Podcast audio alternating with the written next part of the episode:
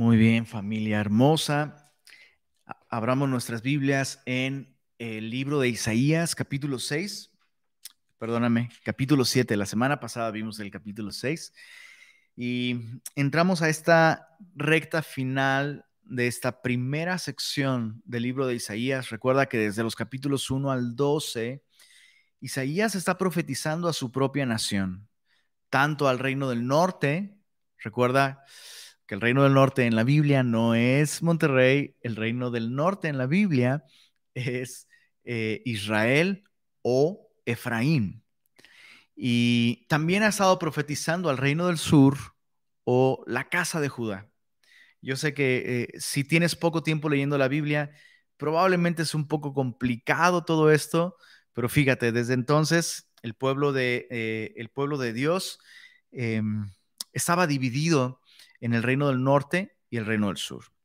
Y es todo lo que tenemos que entender, que eh, durante estos 12 capítulos, Isaías está anunciando la palabra de Dios a su propia nación. A partir del capítulo 13, Isaías va a dirigirse a las naciones vecinas y eventualmente, literalmente, va a hablar del mundo entero, pero eso será a partir del capítulo 13. El día de hoy em, estamos en el capítulo 7 y ah, hay un cambio interesante, aunque sí Isaías está predicando, profetizando a su propia nación, hay un cambio en el enfoque de la profecía de Isaías, porque en los primeros seis capítulos, Isaías eh, se enfocó principalmente en las necesidades espirituales de la nación, en sus fracasos espirituales de la nación, la falta de fe, la falta de honestidad, la falta de una fe verdadera en el pueblo. Pero a partir del capítulo 7, Isaías se va a enfocar en la situación política de la nación y va a denunciar la falta de fe, ya no de la nación como tal, sino de sus gobernantes, de sus líderes. Y es, esto es algo que vemos de un modo muy congruente en a lo largo de toda la Biblia y de un modo muy, muy, muy, muy marcado en la vida de Israel como nación. Siempre que había un declive espiritual en la nación, tarde o temprano, eventualmente, este declive espiritual se reflejaba en las altas esferas, en sus gobernantes. Y meditaba, mientras estudiaba esto, meditaba en cómo es imposible, es imposible desconectar la realidad política, la realidad del gobierno de una sociedad, de su realidad espiritual. Nuestra condición civil, nuestra condición en nuestras leyes, en nuestra sociedad y en nuestro gobierno, siempre va a ser un reflejo de nuestra condición espiritual, siempre. Y, y, venían a mi mente eh, estas palabras que alguna vez escuché, no recuerdo de quién, de quién son esas palabras, pero alguien dijo alguna vez que el hombre siempre tiene el gobierno que merece. El hombre siempre tiene el gobierno que merece. Tal vez no siempre eh, eh, el que necesita o el que quisiera, pero siempre tenemos el gobierno que, que merecemos. Porque, repito, nuestra condición como sociedad siempre va eventualmente a reflejarse en nuestra vida política, en nuestra vida social. Entonces, este es el caso de la nación de Israel. Isaías va a profetizar específicamente denunciando la falta de fe de sus líderes. Y es importante tener claras dos cosas con respecto a a esta sección, capítulo 7 al 12. En primer lugar, que los mensajes de Isaías en esta sección van a estar, em, de alguna manera, eh, están conectados con cuatro nombres. El primer nombre es Emanuel y uno de sus mensajes va precisamente a girar en torno a eso, en torno a que Dios no ha desechado a su pueblo. Aun cuando su pueblo ha sido infiel, Dios está con ellos. Eso es lo que significa Emanuel, significa Dios con nosotros. Ese es el primer mensaje. El segundo mensaje tiene que ver con el nombre Maher Shalal Hasbaz. Yo sé que este es un nombre muy extraño y muy raro, pero este es el segundo hijo de Isaías, Maher, Shalal Hasbaz, y significa em, el, la presa se apresura, el botín se precipita. Y básicamente lo que significa es que aunque Dios está con nosotros, vienen las consecuencias de habernos apartado del Señor. Y parte de la fidelidad de Dios es tratar con nosotros, aun cuando esto requiera un trato duro, para asegurarse de hacer su obra en nosotros. Dios nos va a someter en su sabiduría, pero también en su bondad y en su fidelidad a los procesos que sean necesarios para que la obra suya que Él comenzó eh, la termine en nosotros. Entonces, ese va a ser el segundo mensaje. Va, va, a venir, aunque Dios está con nosotros, Dios ya tomó la decisión de hacer ciertas cosas para corregir a la nación de Israel y en su fidelidad Dios lo va a hacer. El tercer mensaje es, eh, eh, em, perdóname, se me fue, ah sí, Sear Hasub. Sear Hasub es el primer hijo de Isaías, el primogénito, y eh, ese, ese, mensaje, eh, el, nombre Sear Hasub significa un remanente volverá. Entonces, Dios está con nosotros, Emanuel, pero se precipita la presa, se apresura el botín. De todos modos, aunque Dios está con nosotros, Dios va a meternos en un proceso de disciplina, pero Sear Hasub, un remanente volverá. Y el cuarto nombre o cuarto mensaje en esta sección, capítulo 7 al 12, tiene que ver con el mismísimo nombre de Isaías, que significa Dios es salvación.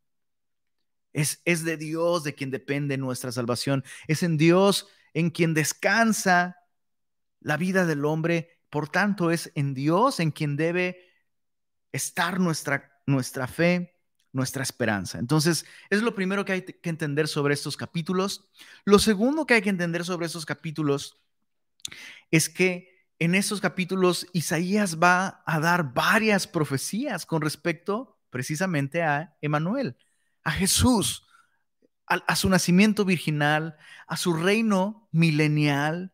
Y, y bueno, Isaías eh, va a dar estas profecías que son probablemente las, las profecías más citadas en el Nuevo Testamento como profecías cumplidas con el nacimiento, con el rechazo de Jesús y finalmente con su futuro reino. Entonces, em, Vamos a, vamos a, ver mucho de estas profecías, pero es importante entender que aunque Isaías estaba hablando de estas profecías, cuyo cumplimiento pleno y total vino con Jesucristo, también hubo un cumplimiento inmediato y parcial. Es importante entender esto. Es muy, muy importante entender esto.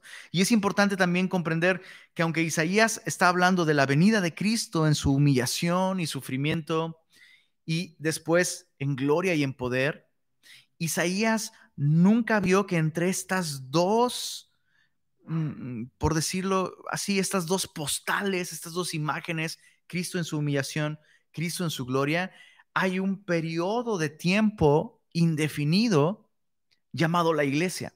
Pero Isaías no vio esto. ¿Por qué? Recordemos que los domingos hemos estudiado que la iglesia es el gran misterio de Dios, misterio que en otras generaciones no fue dado a conocer como ahora, dice Pablo, es dado a conocer por medio de sus apóstoles y sus profetas. Entonces recordemos que Isaías está viendo estas dos postales en su mente, la venida de Cristo en su humillación y su posterior manifestación en gloria probablemente eran lo mismo, pero había un periodo de tiempo indefinido, la iglesia. Entonces, tengamos esas cosas en mente y leemos así Isaías capítulo 7, verso 1. Te voy a pedir que seas muy paciente. Repito, si no estás muy familiarizado con el Antiguo Testamento y con algunos de estos nombres, eh, eh, esta es una sección muy histórica. De hecho, capítulo 7, verso 1 dice, aconteció en los días de Acaz, hijo de Jotam, hijo de Josías, rey de Judá. Entonces, de entrada, Isaías está siendo muy claro que esto que él está escribiendo aquí no es una visión que tuvo, sino es un registro histórico de cosas que realmente sucedieron. Y nos da un nombre, que es, eh, eh, sucedió en los días de Acaz, hijo de Jotam, hijo de Usías. Entonces vemos cómo eh, el nieto de Usías, que, de quien se registra su muerte en Isaías capítulo 6, ahora es en los días de su nieto. Cuando su nieto Acaz fue rey de Judá, sucedió que Resín, rey de Siria, y Peca, hijo de Remalías, rey de Israel, subieron contra Jerusalén para combatirla, pero no la pudieron tomar. Y vino la nueva a la casa de David diciendo, Siria se ha confederado, se ha aliado con Efraín, y se le estremeció el corazón y el corazón de su pueblo, como se estremecen los árboles del monte a causa del viento. Yo sé que hay muchísimos nombres y es como un revoltijo. Y uno dice, bueno, ¿por qué tantos nombres? Por cierto, si estás por tener hijos, pues aquí hay algunas sugerencias. Si hay alguna embarazada por ahí, alguna hermanita que está próxima a tener, tener algún bebé, aquí hay, si estás buscando nombres, aquí hay algunas sugerencias. Mira, tenemos a Acaz, que es el rey de Judá. Recuerda, Judá es el reino del sur, también llamado la casa de David. El otro nombre que tenemos aquí es Resín, rey de Siria. Siria era una potencia relativamente importante en su momento, pero había otra potencia que estaba levantándose con muchísimo, muchísimo poder y es el imperio asirio. Esto va a ser un dolor de cabeza para algunos probablemente, pero ten paciencia. Entonces tenemos a Resín, rey de Siria, y por ahí vamos a ver no a Siria, sino también a Asiria. Pero aquí es Resín, rey de Siria, y Peca. Bueno, de todos los nombres que pudieras escoger para tu hijo, no escojas el nombre de Peca, porque en una de esas anda Peca y Peca y no queremos eso, ¿va?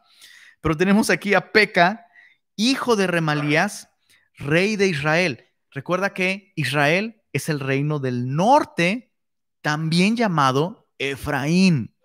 Y tú dices, bueno, ¿por qué, tan, ¿por qué no le llaman de una sola manera y listo? Bueno, es, es parecido a como el día de hoy, a Monterrey se le conoce como la Sultana del Norte, la ciudad de las montañas, el orgullo de, México, ¿no? Entonces, o sea, ya van cuatro nombres ahí.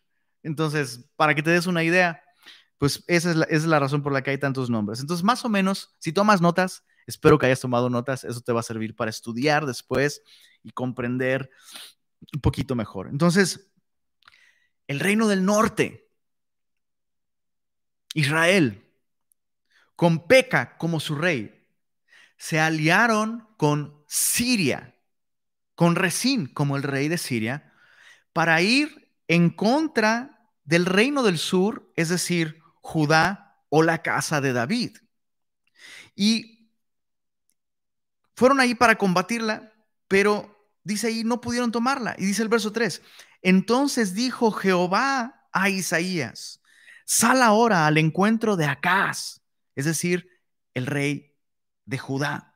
Tú y Sear Jasub, tu hijo, Sear Jasub significa un remanente volverá al extremo del acueducto del estanque de arriba, en el camino de la heredad del lavador.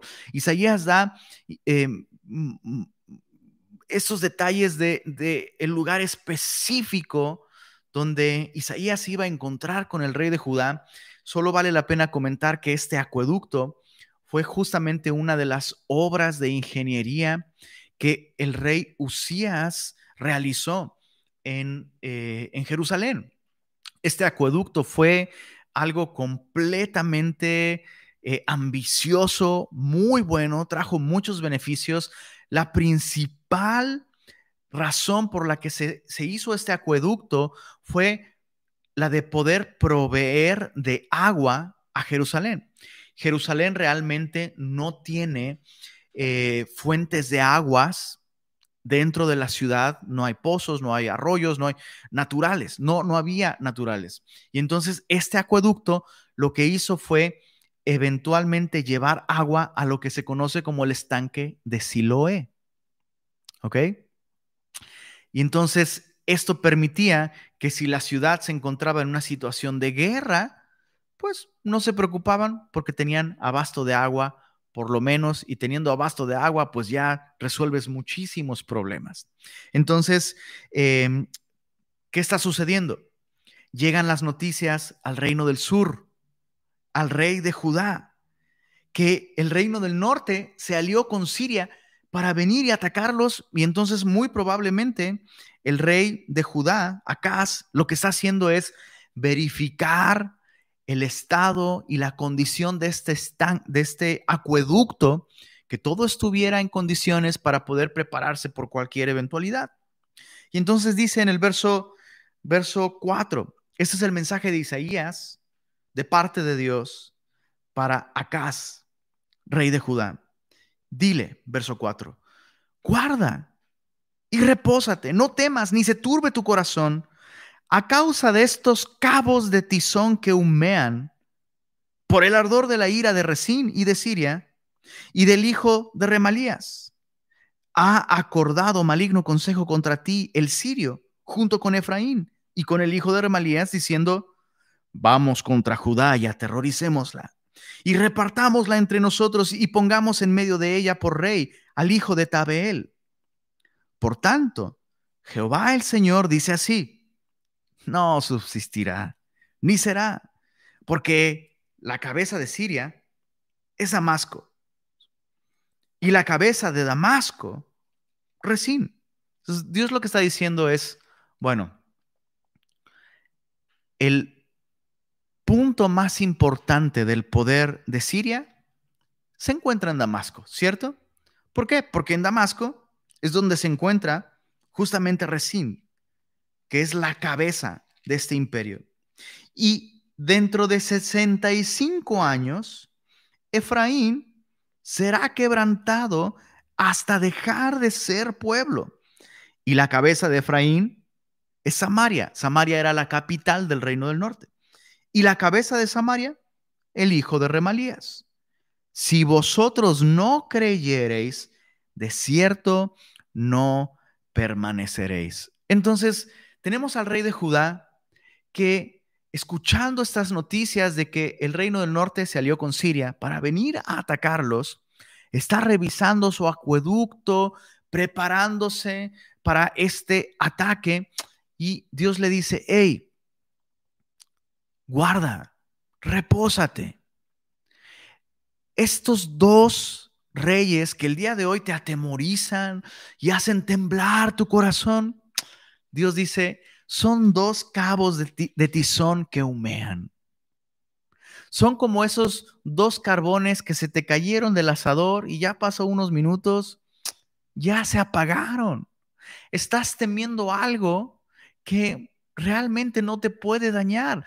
Yo sé lo que ellos han planeado en contra tuya y yo estoy por ti. Todo lo que pido, dice el Señor, es que creas. Si vosotros no creyereis, de cierto no prevaleceréis. Ahora hay un detalle muy importante. Cuando el rey de Judá supo que el reino del norte se alió con Siria para venir y atacarle, el rey de Judá hizo una alianza en secreto con Asiria. Otra vez, a ver. Pausa, respira hondo. Si tomas notas, bien por ti, porque eso te, te, va a ayudar mucho a tener claridad y no confundirte tanto. Tenemos a Siria, aliados con el reino del norte. Pero hay otro imperio que es muchísimo más poderoso que estos dos juntos y es el reino de Asiria. ¿Ok? Justamente la alianza del reino del norte con Siria es precisamente para hacerle frente a la expansión de Asiria en, en toda esa región.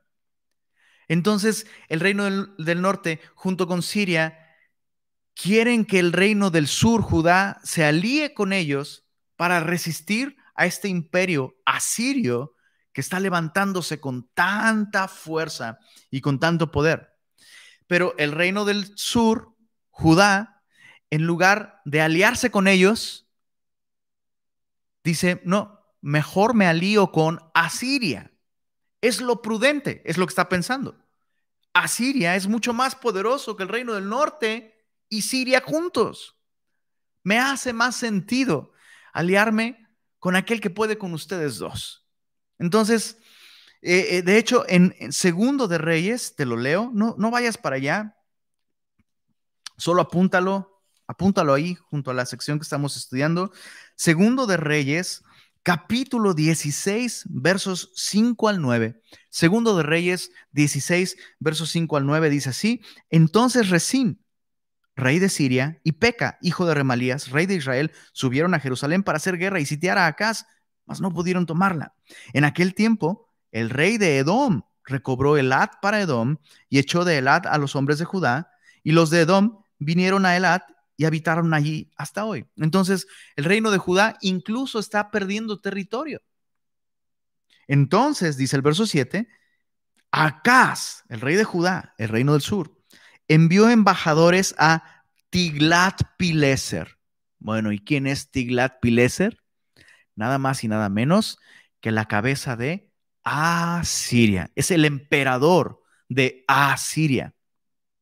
Y dice, diciendo, yo soy tu siervo y tu hijo, sube y defiéndeme de mano del rey de Siria y de mano del rey de Israel, que se han levantado contra mí y tomando Acaz la plata y el oro que se halló en la casa de Jehová y en los tesoros de la casa real, envió al rey de Asiria un presente.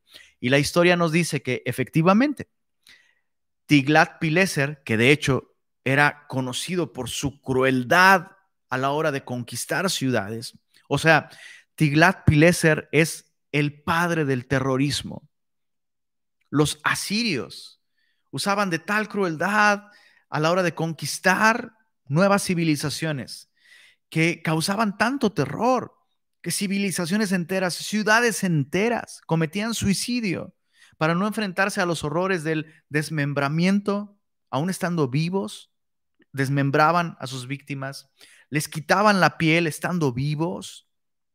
Ellos inventaron el empalamiento que siglos más tarde los romanos tomaron esa técnica de tortura, la perfeccionaron y como resultado de ello obtenemos la crucifixión. Todo eso vino de Tiglat-Pileser. Técnicas de terror. Impresionante. Que el rey de Judá haya decidido aliarse con Asiria en lugar de confiar en el Señor. Y vemos un detalle muy importante aquí esta alianza con Asiria le costó mucho a Judá.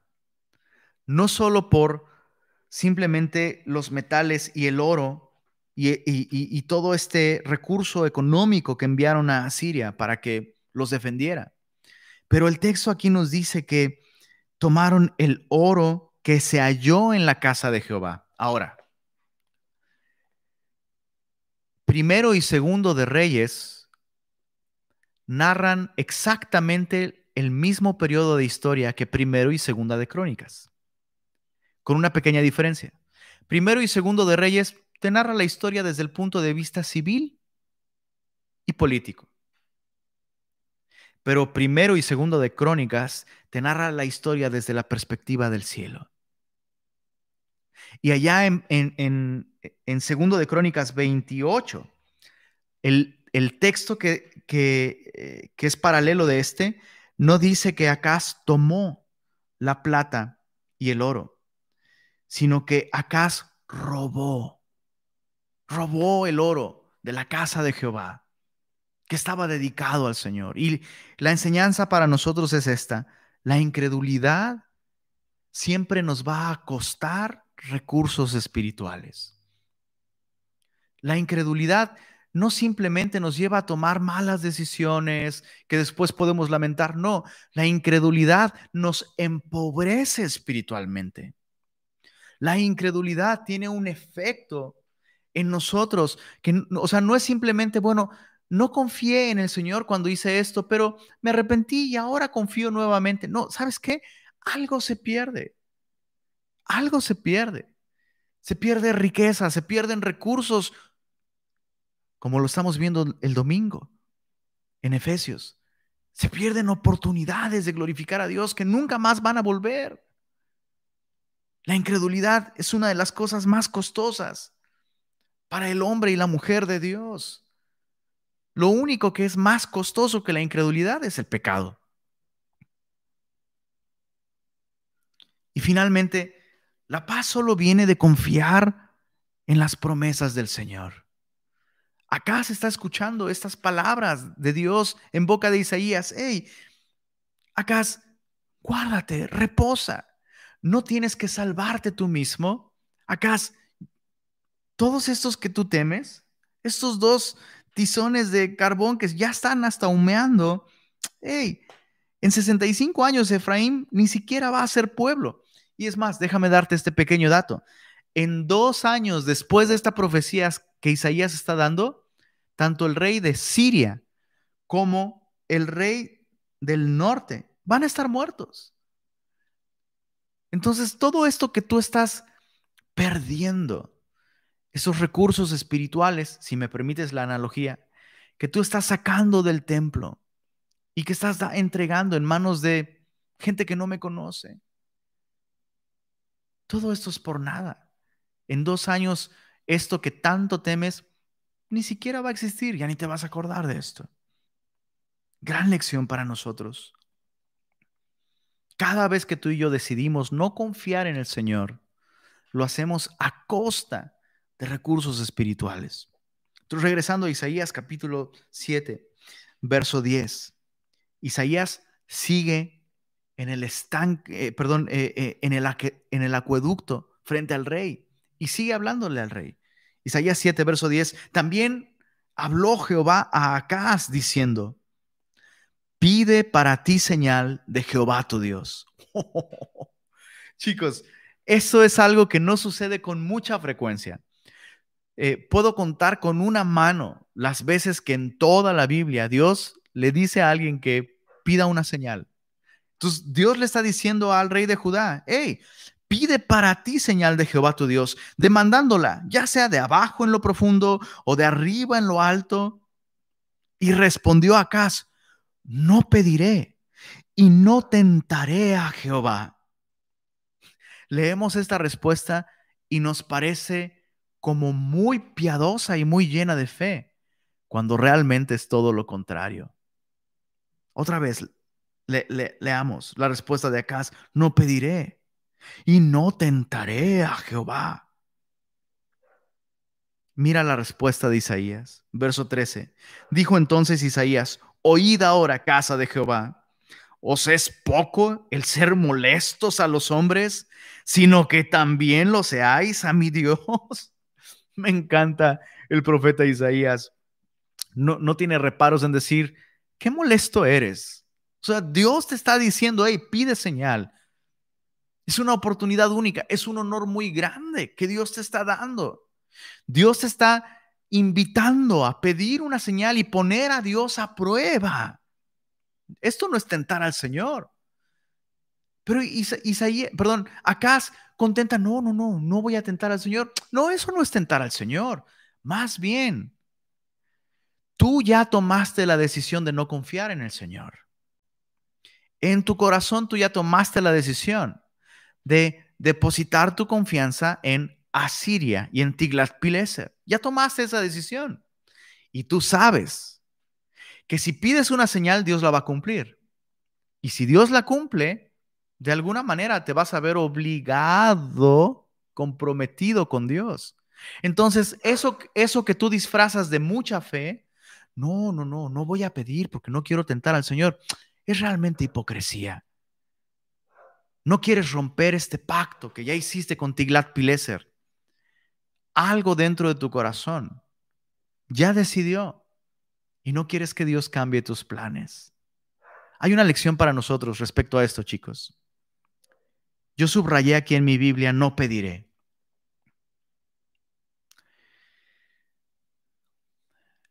Muchas veces nuestra falta de oración se debe a la misma condición que tiene el rey de Judá. Muchas veces nuestra falta de oración la podemos incluso disfrazar de piedad. Por ponerte un ejemplo, oye, antes de pedir dinero prestado por todos lados, ¿oraste? ¿Oraste pidiéndole al Señor dirección? oraste pidiéndole al Señor sabiduría, no solo provisión, sino oraste por pedirle al Señor sabiduría. No, no, no, no, no, no. ¿Cómo, ¿Cómo voy a orar por cosas tan mundanas? No, no, no, no, no. No, a mí eh, eso se me hace muy mundano como para traerlo ante la presencia de mi Señor. Yo confío en el Señor. Suena como muy piadoso. Pero nuestra falta de oración muchas veces más bien revela falta de confianza en el Señor. Lo disfrazamos de piedad y de mucha fe cuando es todo lo contrario. Y una vez más quiero insistir, preciosos semillosos, preciosos semillosos, no podemos negar que Dios nos está llamando a todos a orar de un modo tan enfático. Quiero que medites en esto. Digo, me, estoy desviando un poquito del tema pero estoy convencido de que Dios desea que escuchemos esto y meditemos en esto. ¿Cuántas cosas Dios nos ha quitado durante este tiempo de pandemia? Estoy hablando de oportunidades, recursos, privilegios que como cristianos antes teníamos y el día de hoy no los tenemos. Y Dios sigue insistiendo en negárnoslos. ¿Por qué? ¿Será que Dios está llamándonos, así como a la nación de Israel, que no salían del templo, pero no había fe en sus corazones? No dejaban de llevar la ofrenda al templo, pero no dejaban de pecar tampoco. Y ahora Dios le dice al rey de Judá, oye, estás revisando el acueducto, estás tomando consejo con todos con, todo el consejo de tu mesa, con todos los ancianos de Israel, tomaron la decisión de hacer una alianza que suena numéricamente eh, eh, eh, en cuanto a probabilidad y estadística, suena muy bien, suena lo más prudente, pero jamás en todo este tiempo te atreviste a dedicar un tiempo para apartarte y buscar mi rostro en oración. Así que yo vengo a buscarte y vengo a decirte, oye, yo estoy por ti. ¿Se te olvidó? Y si se te olvidó, oye, quiero hacerte una invitación, pídeme. ¿No te parece sorprendente que Dios tenga que rogarnos a nosotros? Ora, por favor. Yo estoy aquí. ¿Qué tengo que hacer para que vayas a una reunión de oración? No, es que el tráfico. Pandemia. En tu casa. No, es que no, llego es que los horarios, es que, y hoy más que nunca estamos descubriendo, con todo esto que está sucediendo, estamos descubriendo una cosa, los cristianos no oran. Los cristianos no oran. No, pero como sea, yo me tomo tiempos para orar en mi casa. Bro, es, se asume que haces eso. Pero esta invitación que Dios nos hace como iglesia para buscar su rostro y orar, la gente, los cristianos, no oramos. Y esta pandemia, con toda esta facilidad que tenemos de conectarnos vía Zoom junto con nuestra iglesia y juntos buscar el rostro del Señor, que nos dice, hey, pide. A todo el que pide, le doy. A todo el que toca la puerta de la oración, se le abren las ventanas de los cielos y mis recursos para ustedes. Pero no pedimos Porque nuestra confianza está en otras cosas. Nuestra confianza está en el trabajo. Nuestra confianza está en nuestra cultura de vamos a salir adelante. No, es que para salir adelante es con jale y con esfuerzo y con trabajo, hombre. Y tal vez Dios nos está llamando a humillarnos y buscarle en oración. Tal vez estamos como el rey de Judá. Lo disfrazamos de mucha piedad. No, es que hay que ser fieles también con el trabajo que Dios nos ha dado, lo cual es completamente cierto. Pero si estamos siendo fieles, entre comillas, con todas estas cosas y descuidando esta invitación que Dios sigue extendiendo a todos nosotros de buscarle en oración, estamos evidenciando falta de fe, falta de confianza en el Señor y más confianza en nuestra cultura de trabajo, por no llamarle idolatría, en el dinero, en nuestra posición, en nuestros planes. Isaías dice, qué molesto eres. perdóname la expresión. perdóname la expresión. Qué naco eres, rey de Judá.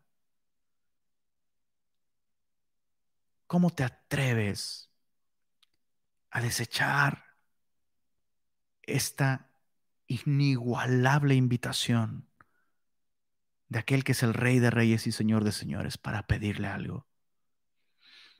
La oferta pasó. Y mira, en el verso 13,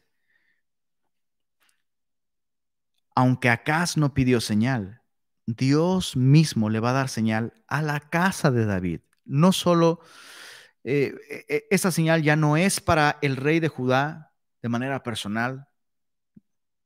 Dejó pasar ese privilegio y esa oportunidad gloriosa. ¿no? vaya, no vaya siendo que Dios me conceda el milagrito y, y yo tenga que darle mi vida en respuesta. No, no, uy, no.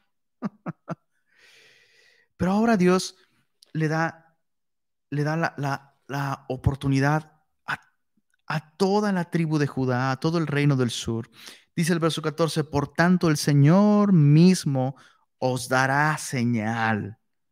He aquí que la Virgen concebirá y dará a luz un hijo y llamará su nombre Emanuel. Recuerda, Emanuel significa Dios con nosotros. Hay muchísimas cosas que decir sobre esta profecía. Lo primero que tenemos que decir es que esta profecía tuvo su cumplimiento pleno, total y absoluto con el nacimiento de nuestro precioso Salvador Jesucristo. En Mateo 1 podemos ver desde el verso 23 en adelante, desde el verso 21, si mal no recuerdo. Mateo 1, desde el verso 21 en adelante. La misma Biblia nos dice que esta profecía se cumplió con el nacimiento de Jesús. ¿Por qué? Porque Jesús es Dios con nosotros. Y por supuesto, en esta porción vemos el nacimiento virginal de Jesús, porque era necesario que Jesús naciera de una mujer para ser humano, pero no concebido por la intervención de un hombre para que fuese divino. Recordemos que esta, eh, este nacimiento de Jesús fue, fue por obra del Espíritu Santo. El Espíritu Santo que creó, por supuesto, eh, vemos en el Génesis y vemos en los salmos cómo se habla de el Espíritu Santo involucrado en los procesos de creación. Dios hablando la palabra, la cual es el Hijo, y el Espíritu Santo preservando, ejecutando lo que Dios decía para que todo fuese creado. Este Dios que creó el vientre de la mujer con la capacidad de producir hijos, no podría entonces usar ese mismo vientre como un frasco, como una, como una vasija en la cual Él viniera y adoptara forma humana? Por supuesto que sí. Eh, aquellos eh, oponentes de la fe cristiana ridiculizan esta idea, pero si el hombre es capaz de inseminar la vida del hombre, ¿cuánto más Dios, el creador del hombre, es capaz de plantar su propia naturaleza y su vida dentro del vientre de una mujer para nacer como hombre. Completamente Dios, completamente hombre. Entonces, claro que este, eh, eh, este pasaje tiene su cumplimiento en Jesucristo. Pero también había un cumplimiento inmediato y, en esta ocasión me quisiera enfocar un poquito más en este, en este otro aspecto, en el cumplimiento inmediato y parcial de esa profecía. Dice, por tanto el Señor mismo os dará señal, he aquí que la Virgen concebirá y dará a luz un hijo. Por supuesto, en su contexto original, nadie se imaginó que la Virgen iba a concebir de un modo virginal. Es obvio que cuando Isaías está dando esta profecía, su audiencia original lo que entiende es que la muchachita que no se ha casado, que es virgen, pues va a casarse, va a embarazarse y va a tener un hijo. Y llamarán su nombre Emanuel, que significa Dios con nosotros. ¿Cuál fue el cumplimiento inmediato de esta profecía? Bueno, en el capítulo 8, que yo tenía toda la intención de ver esta noche, pero creo que no va a suceder. En el capítulo 8 justamente se nos narra cómo Isaías se casa por segunda vez. Recuerda que Isaías ya tenía un hijo. La Biblia no nos da muchos detalles sobre su primera esposa, pero asumimos que su primera esposa falleció, porque ahora Isaías en el capítulo 8, por mandato de Dios, toma por esposa a una mujer profetiza y cuando la toma por esposa, Dios le dice, en la boda yo quiero que pongas un letrero con el nombre Maher Salal Hasbaz, que significa se apresura el botín. Y es este el hijo de quien está hablando de un modo, recuerda, un contexto inmediato. Él es el cumplimiento de esta profecía, Isaías 7, 14. Eh, entonces, para entender un poquito más, leyendo capítulo 7, verso 15, acerca de este niño, dice, comerá mantequilla y miel hasta que sepa desechar lo malo y escoger lo bueno. Esto de comerá mantequilla y miel está hablando de que va a haber va a haber una crisis en la producción de alimento en la nación, en el reino del sur, en Judá. Va a haber una crisis en la producción. Tal vez va a haber poca lluvia.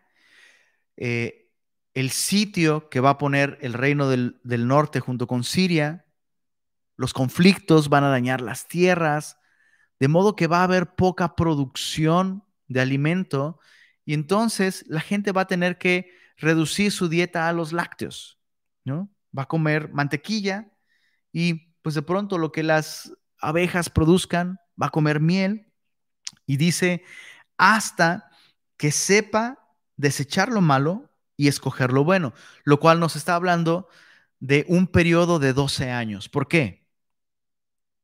Porque es a los 12 años cuando los judíos reconocen la edad de responsabilidad moral de un niño. Hasta antes de eso, los judíos ven a sus hijos como personitas a las que hay que instruir en la palabra de Dios y a los 12 años tienen este, eh, este momento tan importante en la vida de todo niño judío cuando deja de ser niño y se convierte en un hombre ante los ojos de Dios. E, e, e, ese momento y ese eh, esa celebración se le conoce como bar mitzvah, que significa hijo de la ley. Entonces ya conoces la ley, ya fuiste instruido en la ley y ahora eres responsable moralmente delante de Dios, hijo. Yo cumplí con mi labor de instruirte y a partir de los 12 años, por supuesto, sigo dándote consejo, sigo siendo tu autoridad, pero a partir de ahora tú respondes directamente ante Dios de las decisiones que tú tomas. un, tema súper interesante, ¿verdad? Para la crianza de los hijos. Pero bueno, lo que está diciendo Isaías es, me voy a casar, mi esposa se va a embarazar y dice, hasta que sepa desechar lo, lo malo y escoger lo bueno, vamos a estar en una crisis económica. Y dice el verso 16, porque antes que el niño sepa desechar lo malo y escoger lo bueno, la tierra de los dos reyes que tú temes será abandonada. Va a haber guerra, de por sí va a haber guerra. Dios ha determinado enviar la guerra como un trato de Él para con nosotros. Y en esta guerra, Él no piensa destruir el reino del, del sur. Nos va a afectar porque Dios está tratando con nosotros pero Dios va a usar toda esta guerra para que estos reyes que tú temes, el rey del norte y el rey de Siria, van a morir. Dice el verso 17. Entonces, otra vez, Dios está con nosotros. Dios va a tratar con esto que tú temes y tú deberías de poner tu confianza en Él. Pero como no lo hiciste, como no pusiste tu confianza en Él, aún cuando Dios te dio la oportunidad, pide, pide, lo que, la señal que tú quieras, pide y yo te la daré. Yo, ¿te hace falta fe? ¿Estás luchando con eso? Yo puedo estimular tu fe. No, no, no, no vaya siendo que Dios me conceda lo que pido y ahora tenga que, tenga que rendirle mi vida. No, no, no, ni Dios lo mande, ¿no? lo que está diciendo el rey. Bueno, pues ahora Dios mismo va a dar señal. Y esta señal, fíjate, podrías haber pedido una señal que fuese de bendición. Pero ahora esta señal, que va a demostrar que efectivamente Dios está con nosotros, aún así va a traer consigo tratos duros para nosotros. Verso 17. Y ahora viene una advertencia para el rey Acaz, el rey de Judá. Verso 17 en adelante vemos esta advertencia. Dice así, Jehová hará venir sobre ti, sobre tu pueblo y sobre la casa de tu padre, días cuales nunca vinieron desde el día que Efraín, esto es el reino del norte, las diez tribus de Israel que se separaron, dejando a las dos tribus del sur. Dice, hará venir sobre ti, sobre tu pueblo y la casa de tu padre, días cuales nunca vinieron desde el día que Efraín se apartó de Judá. Esto es al rey de Asiria. ¿Qué, ¿De qué está hablando? Está diciendo esto. Lo que está diciendo es esto.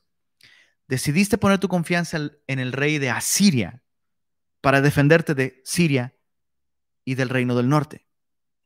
Bueno, esta persona en la que tú pusiste tu confianza en lugar de ponerla en mí, yo, dice el Señor, yo voy a usar aquello en lo que estás confiando para tratar duramente contigo, para traer mi disciplina, para traer literalmente, e, e, se pone muy, muy, muy denso.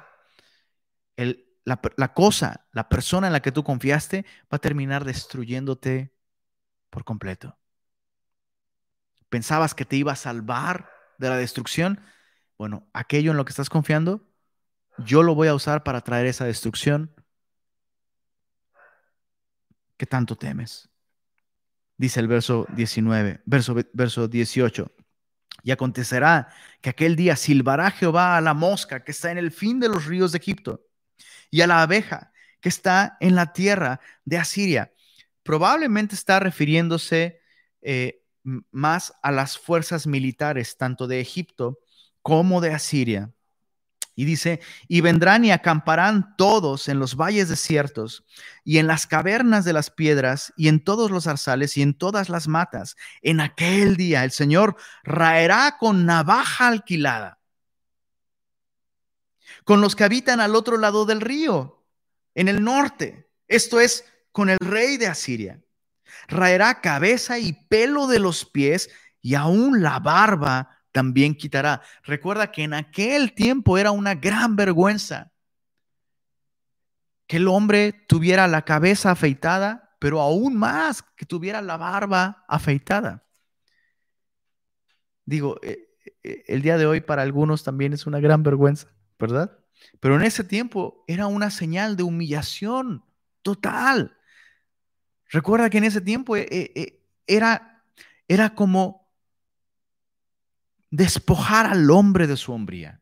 Eh, eso es, lo que, es, lo que significa en ese tiempo. Isaías está usando este lenguaje simbólico. No es que Dios vaya, vaya a raparlos y a afeitarlos literalmente. Aunque también era una de las prácticas de Asiria. Lo que está diciendo Dios es, Asiria en quien has confiado, lo voy a usar para humillarte. Dice el verso 21, acontecerá en aquel tiempo que criará un hombre, una vaca y dos ovejas.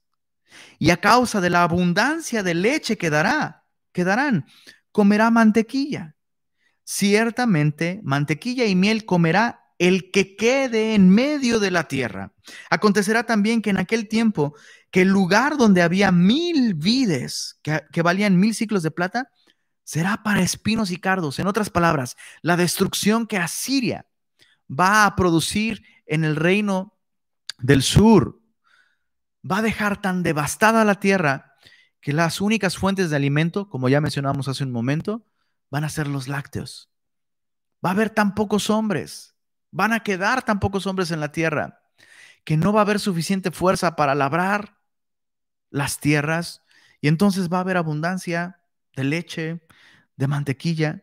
Dice el verso 27, con saetas y arco irán allá, porque toda la tierra será espinos y cardos, y a todos los montes que se cavaban con asada no llegarán allá por el temor de los espinos y de los cardos, sino que serán para pasto de bueyes y para ser hollados de los ganados. Continúa, me dijo Jehová, toma una tabla grande y escribe en ella con caracteres legibles tocante a Maher Salal Hasbaz. Recuerda, recuerda que este nombre significa el despojo se apresura, la presa se precipita. Dice el verso 2, y junté conmigo por testigos fieles al sacerdote Urias y a Zacarías, hijo de Berequías. Em, ¿Qué es lo que está sucediendo aquí?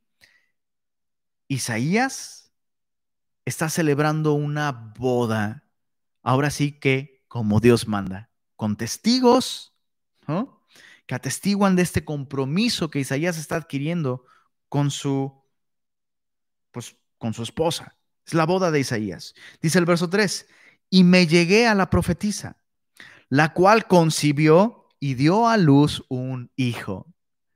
Es exactamente, es, una calca de la manera en la que se expresó la profecía en el verso 14 del capítulo 7, la Virgen concebirá y dará a luz un hijo. Verso 3 del capítulo 8, me llegué a la profetisa, la cual concibió y dio a luz un hijo. Y me dijo Jehová, ponle por nombre Maher Salal Hasbaz, que significa el despojo se apresura, la presa se precipita.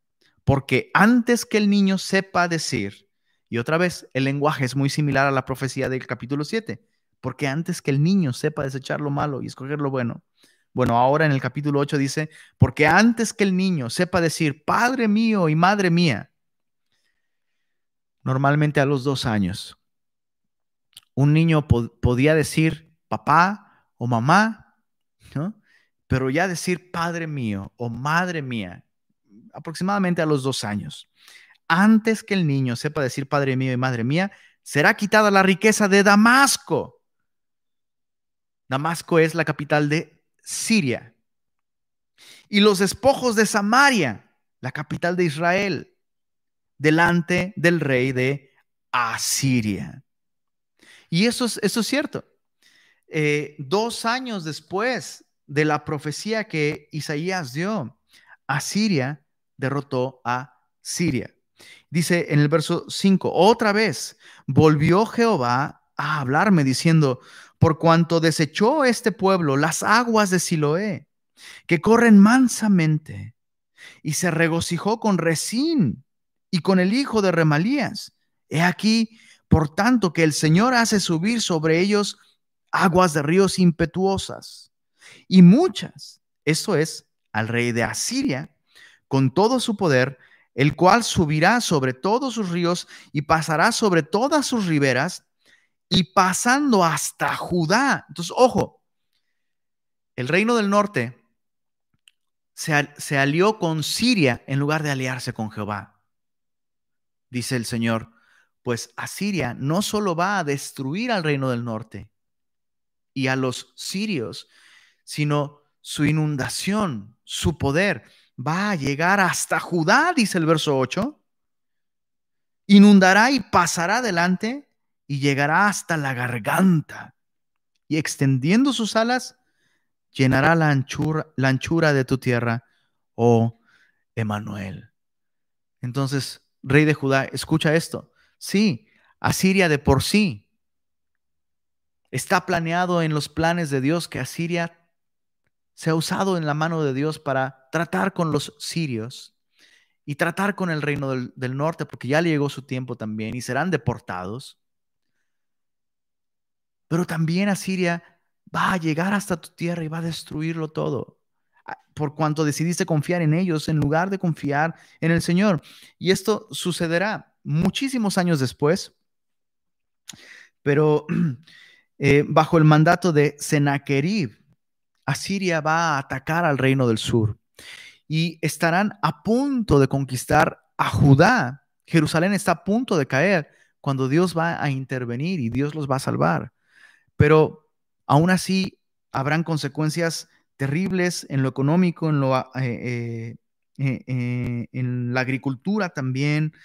El, pueblo del sur va, va, a tener muchos daños por resultado de esto. Y Dios lo que está diciendo es, hey, decidiste confiar en Asiria y lo que hiciste fue cambiar las aguas tranquilas de Siloé por una inundación. Y eso es lo mismo que sucede cuando decidimos confiar en cualquier otra cosa que en el Señor. Cambiamos las aguas tranquilas del Señor por un río que termina destruyendo nuestra vida. Y a veces es así, ¿verdad? Confiar en el Señor pareciera como que no funciona. Ay, confiar en el Señor, no, el Señor son aguas tranquilas. Pero mira, esto parece más efectivo, aquí hay más poder, Aquí hay ríos impetuosos. No, yo prefiero confiar en estos ríos impetuosos. El Señor me pide que espere, el Señor me pide que ore, que confíe en Él, que espere en el Señor, que tenga paciencia. No, esto, mira, esto funciona mejor. Cuidado. Estás cambiando las aguas mansas del Señor, que fluyen mansamente por un río que termina ahogando e inundándote. Pero también Decidir no confiar en el Señor por confiar en otra cosa es cambiar un santuario, el Señor, por una trampa. Leamos, dice el verso, verso, 9 em, en adelante. Reuníos pueblos y seréis quebrantados. Oíd todos los que sois de lejanas tierras, ceñíos y seréis quebrantados. Disponeos y seréis quebrantados. O sea, este no es un asunto de echarle ganas y vamos a unirnos y vamos a... Dios ya decidió tratar con nosotros. Mejor, mira, flojitos y cooperando, en lugar de patalear. Tomad consejo y será anulado. Proferid palabra no será firme porque Dios está con nosotros. Qué interesante que justamente esta varita de Dios es una evidencia de que Dios está con nosotros. Verso 11, porque Jehová me dijo de esta manera, con mano fuerte, y me enseñó que no caminase por el camino de este pueblo, diciendo, no llames conspiración a todas las cosas que ese pueblo llama conspiración, ni temáis lo que ellos temen, ni tengáis miedo. A Jehová de los ejércitos, a Él santificad, sea Él vuestro temor, y Él sea vuestro miedo. Entonces Él será por santuario pero si no, si no decides temer al Señor, a las dos casas de Israel, por piedra para tropezar y por tropezadero para caer, y por lazo y por red al morador de Jerusalén. Y muchos tropezarán entre ellos y caerán y serán quebrantados y se enredarán y serán apresados. Entonces, todos esos planes que tienen para librarse de esto. No es así. Ahora escucha esto. En tiempo de Isaías, todos decían esto, conspiración, conspiración. No, fake news. esa noticia es falsa. Y estos, perdóname que me exprese de esta manera, ya no sabemos ni, en qué confiar estos tienen unos datos, estos tienen otros. No, no leíste el blog este. No, es una conspiración de no sé qué. No, es una, la derecha y la izquierda. Y, Y Isaías dice, hey, este no es un asunto que tenga que ver con nada de eso. ¿Neta crees que esta situación en la que estamos es por conspiración y por el poder político de este y que fulanito y que aquellos y que la izquierda y la derecha y los... Eso no tiene que ver con chairos ni con fifís. ¿No se dan cuenta que Dios está tratando con nosotros? No, no, no, hay que aliarnos, hay que hacer un partido político social, eh, eh, hay un, partido político cristiano y hay que involucrarnos en eso y hay que informarnos y hay que... Y lo que Isaías está diciendo en su tiempo sonaba completamente antipatriótico, pero no lo era. Lo más patriótico que podía hacer una persona en ese tiempo era reconocer que la situación en la que se encontraban era una consecuencia de la condición espiritual de la nación y de sus líderes. Y necesitaban volver al Señor, refugiarse en el Señor.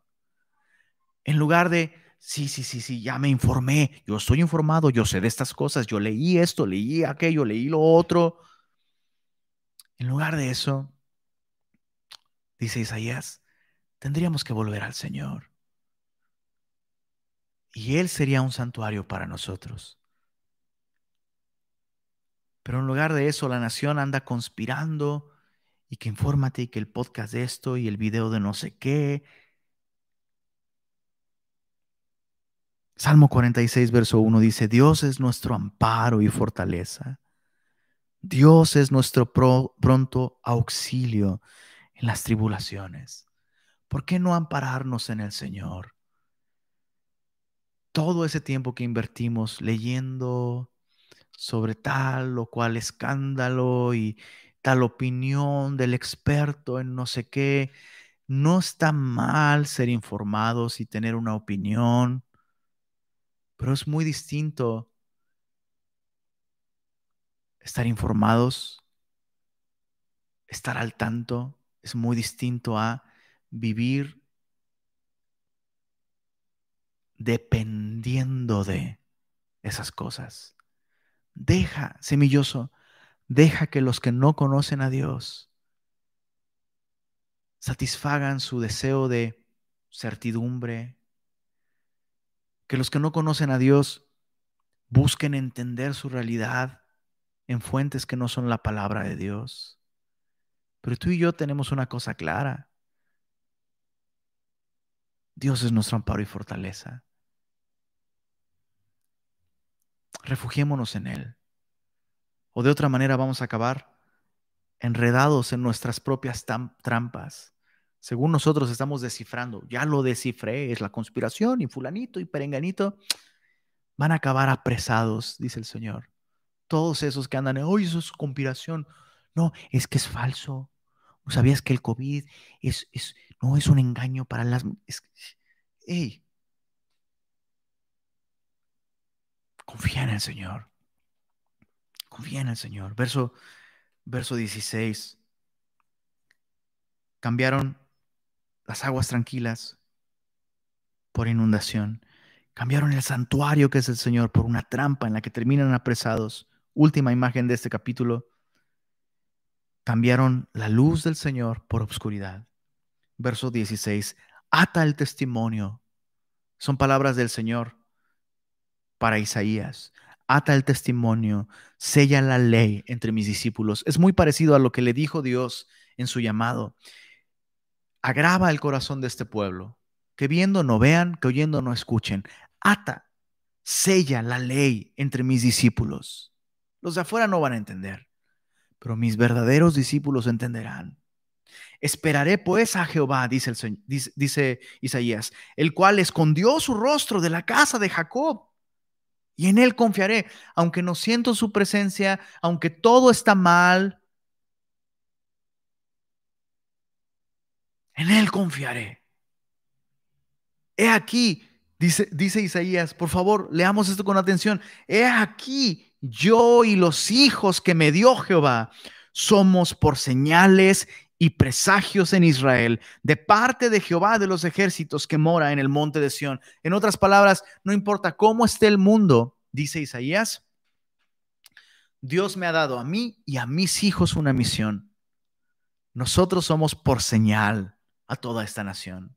Los nombres de mis hijos, entre más ellos van creciendo, más estamos anunciando el tiempo y los tratos y la palabra de Dios para esta nación. Somos señales vivas. Solo quiero hacer una pausa aquí para decir esto. Los cristianos necesitamos, como Isaías, abrir la boca y anunciar el mensaje de Dios. Pero necesitamos ser señales vivas. Ojo. Obviamente Isaías está diciendo esto porque sus hijos tienen nombres con un significado profético. Dios incluso dio tiempos específicos. Antes de que llegue el bar mitzvah va a pasar esto. Antes de que tu hijo cumpla 12 años va a pasar esto. Antes de que de que cumpla dos, va a pasar esto otro. Entonces dice, hey, somos señales vivas. Dios está con nosotros, está tratando con nosotros. Pero el cumplimiento máximo de, esto que estábamos leyendo aquí, lo vemos en Jesucristo también. En el libro de Hebreos, en el capítulo, en el capítulo 2, se aplica esta profecía a Jesús. Y básicamente aquí Jesús es quien está diciendo, Dice Jesús, yo y los hijos que Dios me dio somos señales para este mundo que se está perdiendo. Y eso somos tú y yo. Eso somos tú y yo.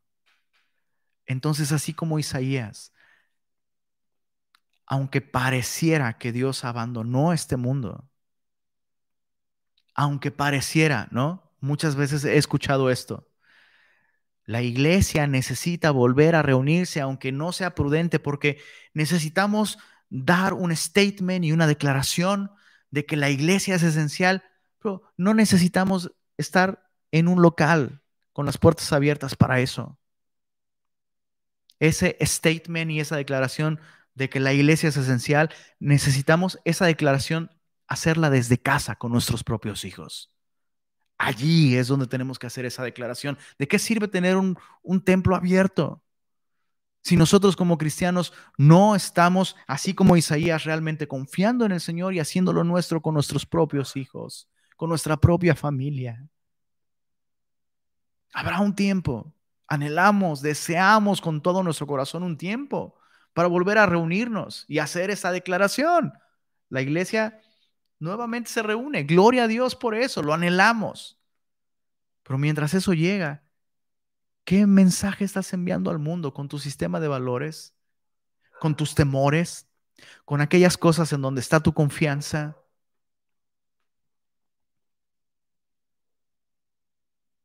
No tiene tanto que ver con Isaías y tiene mucho que ver con nosotros el día de hoy, ¿verdad? Dice el verso 19, para terminar. Y si os dijeren, Preguntad a los encantadores y a los adivinos que susurran hablando. Ustedes respondan, ¿no consultará el pueblo a su Dios? ¿Consultará a los muertos por los vivos? ¿Qué tengo yo que estar viendo el Twitter para gobernar mi vida y tomar decisiones? ¿Qué tengo yo que estar escuchando este opinólogo profesional? Tenemos al Señor a la ley y al testimonio, verso 20, si no dijeren conforme a esto, es porque no les ha amanecido. ¿Qué significa esto? A la ley y al testimonio. Significa, hey, estamos en esta situación tan problemática, difícil, que es difícil entender. ¿Qué vamos a hacer? Hay que abrir nuestra Biblia. Volvamos a la palabra del Señor. Escuchemos lo que Dios nos ha dejado como lámpara a nuestros pies y lumbrera a nuestro camino. La luz está aquí. Cuando un cristiano no vive bajo esta regla, me quiero casar, ¿qué debo hacer? A la ley y al testimonio. Voy a entrar a la Biblia. Pero no. Ay, voy a pedirle consejo a mi amigo. Ay, voy a platicar con fulanito. Cuando un padre está educando a sus hijos, no sé qué hacer. Ay, le voy a preguntar a, este otro matrimonio, porque se ve que ellos tienen experiencia para aprender de sus experiencias. No. Y no estoy diciendo que no valga mucho la experiencia de otros cristianos. Pero ¿se compara la experiencia de otros cristianos con lo que Dios nos ha dicho en su palabra? Por supuesto que no. a la ley y al testimonio. Si no dicen esto, no importa cuán cristianos se digan, no les ha amanecido. Están en tinieblas. Dice el verso 21, y pasarán, mira las consecuencias de no confiar en, en el Señor, en la ley, en la palabra. Pasarán por la tierra fatigados y hambrientos, y acontecerá que teniendo hambre, se enojarán. Y dicen aquellos hombres en casa, sí, me identifico con eso. Yo tengo hambre y me pongo de malas, pero aquí está hablando de algo mucho más severo. Está hablando de una situación en la que no puedes ni siquiera alimentar a tu familia. ¿Te suena familiar con los tiempos que estamos viviendo? Dice, pasarán por la tierra. Está hablando de la deportación. Pensaron que con sus planes se iban a librar de la crisis, de la reducción de ingresos. Pensaron que refugiándose en Asiria ya la habían librado. Refugiándose en el banco, pidiéndole a fulanito, a sutanito, a perenganito, haciendo chanchullos debajo del agua. Ya con eso salimos adelante. Van a ser llevados cautivos, pasarán por la tierra fatigados y hambrientos, y acontecerá que teniendo hambre se enojarán y maldecirán a su rey. Este rey, ¿te suena? ¿Te suena a lo que está sucediendo el día de hoy? Hmm. Antes unos decían estaríamos mejor con fulanito y ahora estaríamos mejor sin los mismos. Y lo chistoso es que todo el tiempo, siempre, en cada sexenio, todo el mundo se queja de su gobernante y hasta lo maldice. Mala idea. Mala idea. Y si tú como cristiano te encuentras en esa situación, significa que pusiste tu confianza en un hombre y no en Jesús. Deberías estar orando por tu gobernante, no maldecirlo. Eso no significa que estés de acuerdo con todo lo que él hace, ¿verdad? Pero es muy distinto no estar de acuerdo con un gobernante a maldecirlo.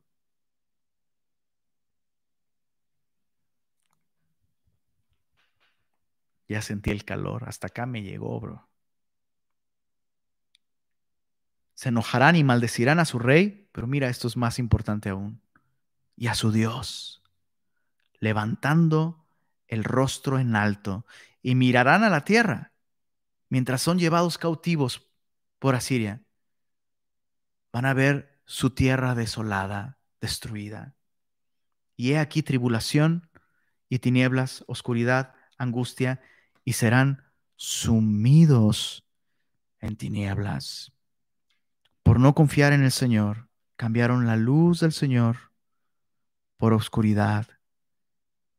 Y cuando prueben las consecuencias de su falta de confianza en el Señor, todavía se van a atrever a maldecir a su Dios. Me recuerda lo que dice Proverbios 19:3, la insensatez, la insensatez, la tontera del hombre. Tuerce su camino. Y luego contra Jehová se irrita su corazón. O sea, nosotros tomamos decisiones muy malas cuando decidimos no confiar en el Señor. Y después de tomar esas decisiones malas, aun cuando Dios nos busca, hey, es aquí, ven aquí, refúgiate. No. Oye, búscame en oración, pide, te No. Eso está mejor. Ándale pues. ¡Pum! Viene el desastre. ¿Por qué si Dios es bueno, permitió, me dejó que yo fuera?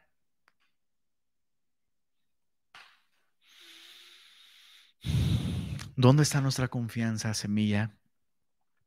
¿Dónde está nuestra confianza el día de hoy? No cambies. La paz que el Señor te puede dar. Por la paz que el dinero te puede dar, por la paz que puedas conseguir con los favores de alguien, incluso de cristianos, incluso en medio de este tiempo tan difícil, si Dios está tratando contigo, si, Dios está permitiendo incluso, como en muchos casos, está permitiendo escasez, Tal vez es porque Dios quiere que tu riqueza se encuentre en otro lado y no en lo económico. ¿Cómo quisiera estar con ustedes físicamente y ver sus rostros? Solo veo sus reacciones de algunos de ustedes. Dios nos ha hablado mucho el día de hoy, ¿no es así?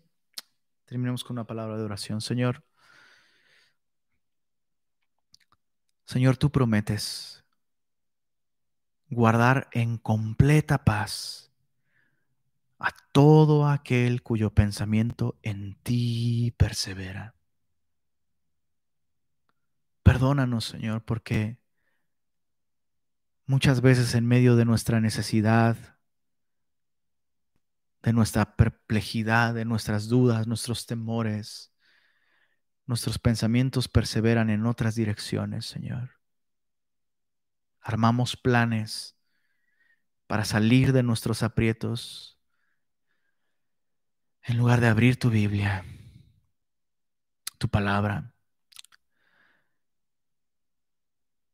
Hacemos tratos, hacemos llamadas telefónicas, enviamos mensajes pidiendo ayuda. En lugar de doblar nuestra rodilla, pedir tu sabiduría y tu dirección.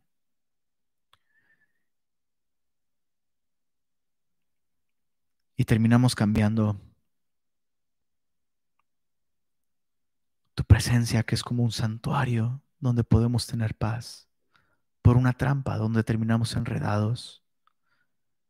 Y aun si el día de hoy, Señor, estamos sufriendo las consecuencias de apoyarnos en nuestra propia prudencia. Te damos gracias porque en medio de todo esto, tú nos has recordado que tú aún sigues con nosotros, eres Dios con nosotros, no nos vas a abandonar, Señor. Y eso no solo significa que un día puedes restaurarnos y levantarnos de nuevo, también eso significa que si es necesaria una disciplina,